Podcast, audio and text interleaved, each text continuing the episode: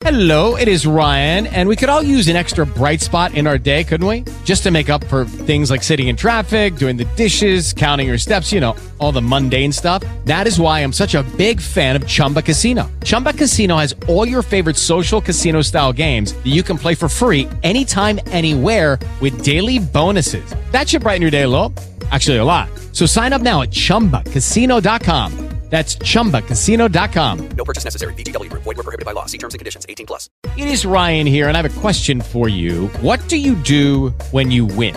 Like, are you a fist pumper?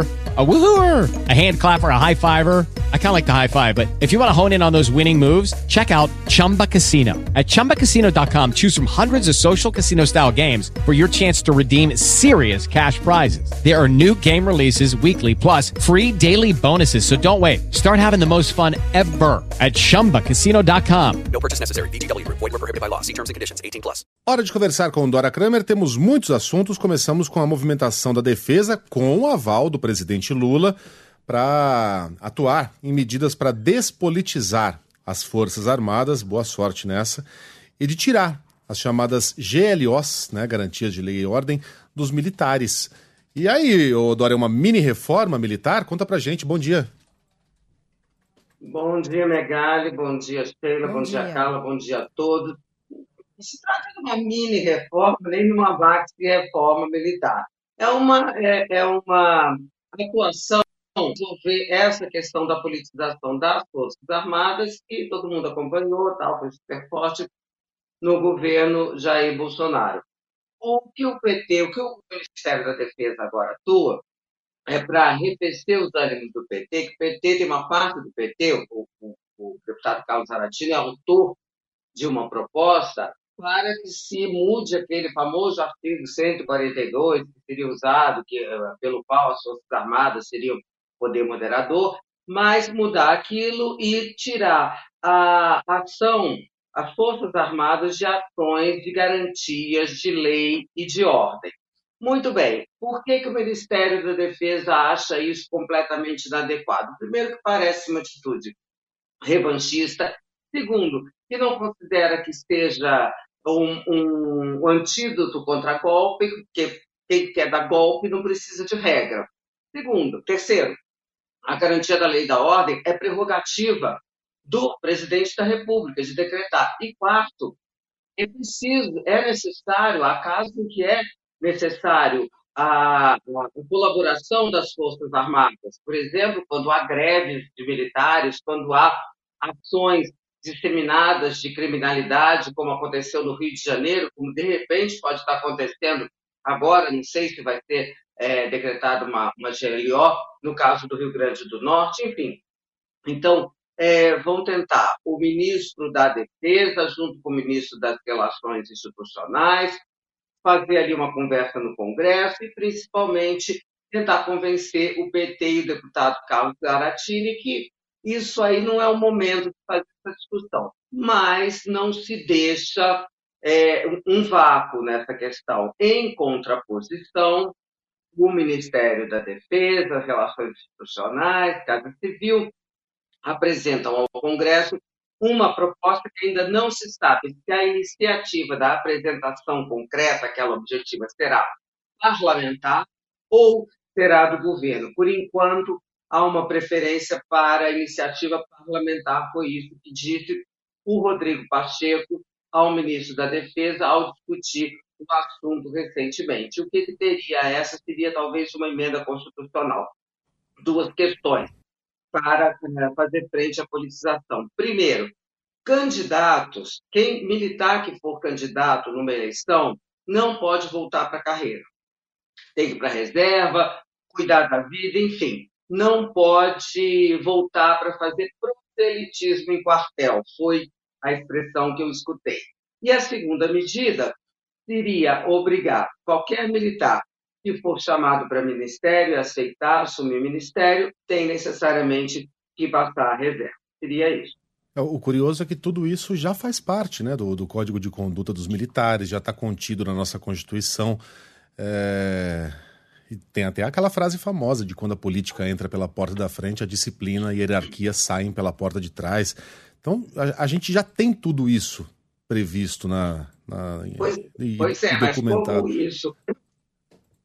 Como se viu que quando um presidente da República, que é o chefe supremo, abre espaço para esse tipo de indisciplina, se viu na prática que isso acontece. Então é preciso uma regra mais justa, mais objetiva, porque o, o- olha, olha como é que é importante a questão da conduta do chefe supremo das Forças Armadas. Né? Havia essa autorização, entre aspas, do Bolsonaro para que militares falassem, atuassem na política. Quando entra o atual presidente, que não tem essa autorização, muito ao contrário, você não ouve mais isso. A insatisfação com a eleição do Lula persiste, ela é real, como disse outro dia mesmo o comandante do Exército, general Tomás Paiva, ela existe, mas e daí? A questão é, é preciso obedecer. E esse clima, no Ministério da Defesa, isso é, é tido como é, muito, muito evidente. Esse clima de, de, é, de politização, isso já se deu uma enquadrada ali pelo simples fato de que o chefe, agora, que é presidente Lula, não permite esse tipo de manifestação e, portanto, todos têm que se comportar.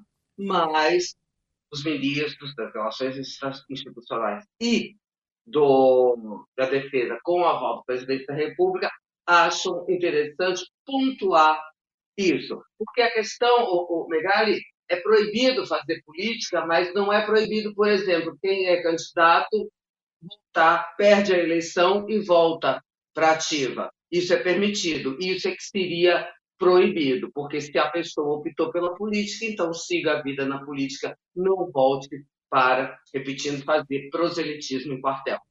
Dora, por falar em ministros, não necessariamente esses, rolou uma enquadrada do presidente Lula alguns ministros.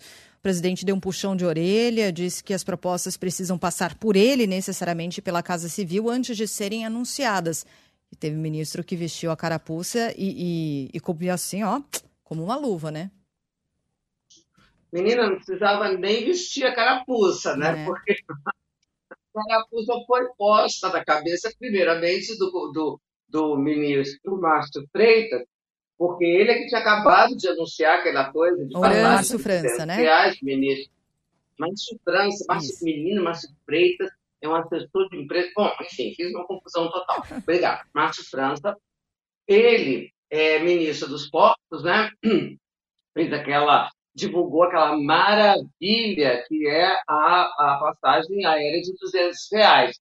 Ele- a carapuça mais imediata era ele, é, era essa, porque era assim, o índice, né? Mas tem outros ministros que poderiam ser enquadrados, Luiz Marinho, que andou falando que em destaque aniversário da FGTS, tem que isso tinha ter sido discutido na Casa Civil, o Carlos Lupe falando em reforma da Previdência, antes mesmo da posse, o, também Luiz Marinho falando em reforma trabalhista, quando isso nada estava acertado, e outra aí sai falando isso, atrapalha a questão da negociação do Congresso. E no caso de medidas ultra mega populares como essa de 200 reais aéreas, passagens aéreas, vocês hão de convir, meus amigos, o presidente não gostaria que isso fosse anunciado pelo ministro, né? Mas por ele mesmo, claro. Além de ter essa organização, você tem também que é, ter o dividendo político. Por falar em político, não por coincidência, todos esses três ministros que eu citei, Luiz Marinho, Márcio França e Carlos Lupe, são políticos de carreira político-partidária mega ativas. Amanhã tem mais. Dora, beijão pra você. Até.